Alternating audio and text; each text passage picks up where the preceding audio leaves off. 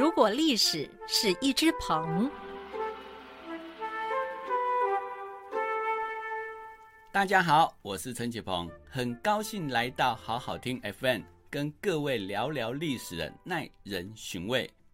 讲了这么多集的宝剑，不知道大家是否好奇，有没有女人专属的宝剑？在武侠剧中，我们是有看到一些女人专属的兵器，像是小龙女使用了金陵银锁，李莫愁则使用了拂尘，而《饥饿游戏》电影中的女主角凯尼斯则是用弓箭。不过这些都是作家编出来的，不能当做依据。我们就拿凯尼斯拿的弓箭来说好了，在很多小说中。都说弓箭是女性标准装备，但其实并非如此。因为弓箭的使用条件其实很高，不是射得准就好，还要有足够的背力。所以古代出名的弓箭手都是身强力壮的男性。一般说来，女性不需面对高强度的战斗，所以即使有兵器，主要目的。也是为了防身啊！既然是为了防身，那就必须便于携带与隐藏，重量也必须偏低，长度还要适中，最好是着重敏捷跟技巧的兵器。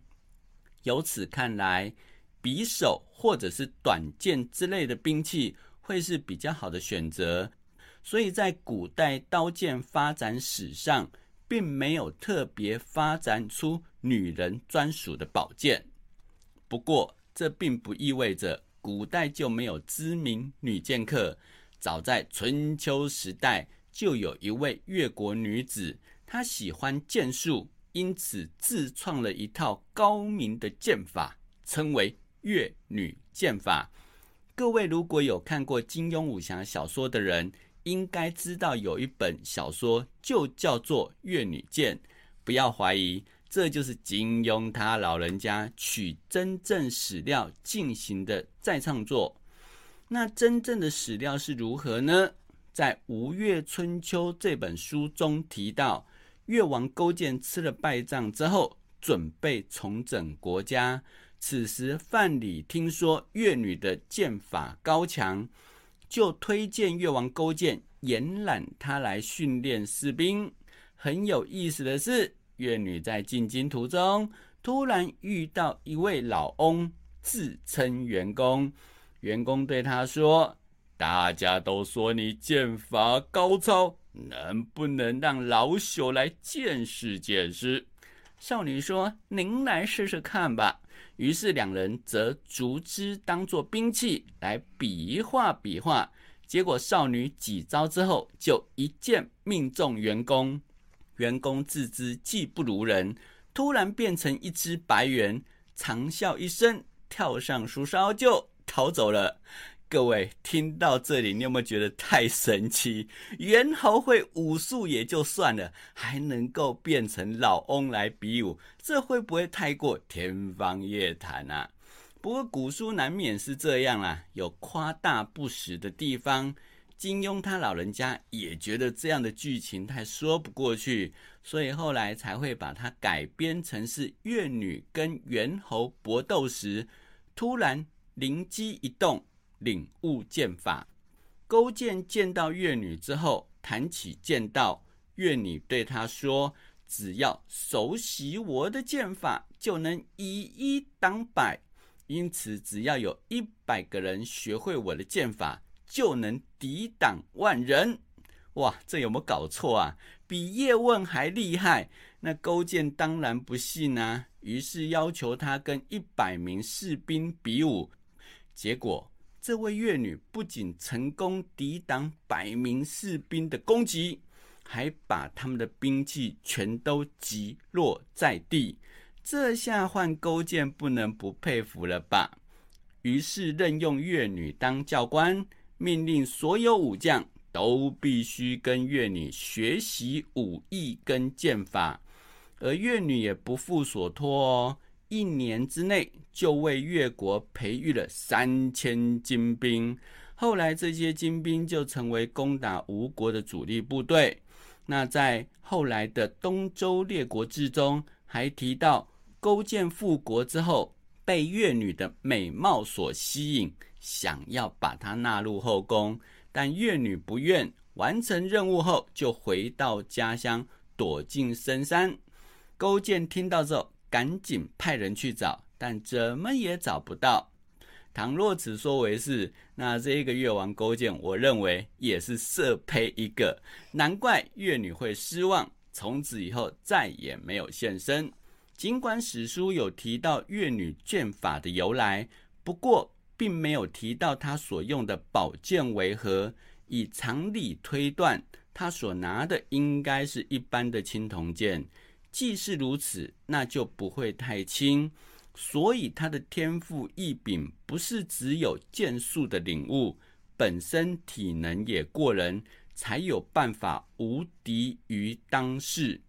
之后历史上不乏有一些女侠啦、女将啦，甚至是女刺客的出现，但很少是擅长剑法的。倒是唐代有一位公孙大娘，据说非常善于舞剑，连诗圣杜甫看了都惊叹不已，为他写了一首诗，叫做《剑气行》。各位可以找来看看，里头把公孙大娘的舞剑描述的非常传神。据说草圣张旭也是因为看了他的舞剑，才茅塞顿开。创作出举世无双的草书，史书是没有提到说会舞剑的公孙大娘剑法如何啦，但推测也不会太差，因为舞剑的历史由来已久，在刘邦与项羽的鸿门宴中就有项庄舞剑自在沛公的说法，可见得在军中舞剑早就不是什么稀奇的事情了。另外，古代有所谓的比武招亲，但没有听过说女子比武是比剑的。估计啦，女孩子发生纠纷，大概也是吵一吵就结束，不会真的动刀动枪。但中国也许没有，西方却有。西方女子比的是什么剑呢？她们用的是刺剑，也称为细剑。这个刺剑，各位也许不熟。但一定看过，那就是西洋剑的前身。这种刺剑出现于文艺复兴，因为商业复苏之后，一批有钱的新贵应运而生。他们秉持中世纪骑士精神来练剑，但却很少上战场。那怎么办呢？通常就用这个剑来决斗，来解决纷争。于是。适合决斗的刺剑因此应运而生，所以在罗密欧与朱丽叶故事中，罗密欧不小心在决斗之中误杀朱丽叶堂兄，用的就是这种刺剑。也因为刺剑相对轻巧，所以不少女孩子也学习刺剑的剑法。像是西元一八九二年八月，欧洲的一个小国叫做列支敦士敦，有一位。波林梅特涅公主和一位凯尔曼西格伯爵夫人发生争执，争执的原因很没有什么，就是音乐会百花该怎么摆而已。但双方居然因此争执不下，那怎么办呢？后来就决定以决斗来解决纷争，而这两位贵妇决斗的武器就是这种刺剑。很有意思的是，这场决斗。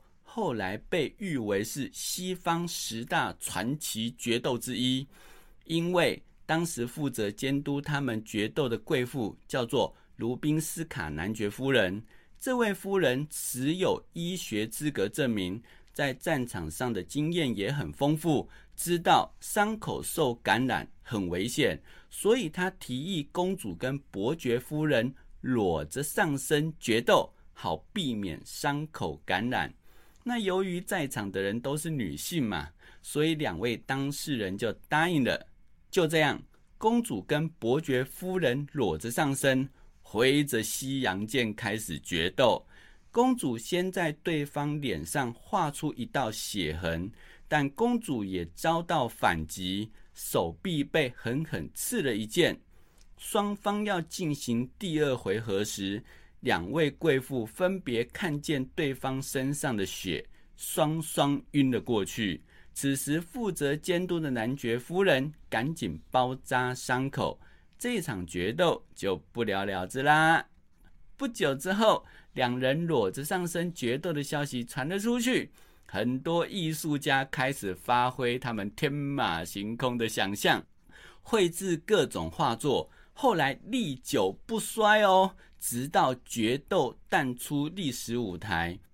那各位听到这里，你是否也浮现两人决斗时的活色生香呢？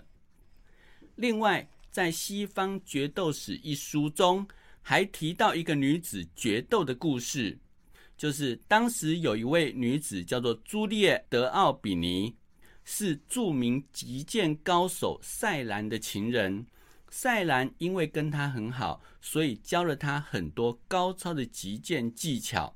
那有一天，这个朱丽叶去参加一个舞会，因为一些细故跟一位女士发生冲突。那她表现出比较粗鲁的行为，被主人要求离开。她答应了，不过前提是出来为那位女士讲话的男性，通通都要接受她决斗的挑战。这些男人就觉得你的剑法有我好吗？要比可以呀，来呀！结果朱丽叶一一比剑，居然杀死了所有与他决斗的男人。好，那这个故事也说明，这种刺剑的技巧足以弥补力量的差距，才会成为女子练剑的证明。尽管这一集没有提到哪一把知名宝剑。但却讲了许多女子决斗的故事，不知各位是否觉得耳目一新呢？更精彩的内容还在后头，请各位千万不要错过哦！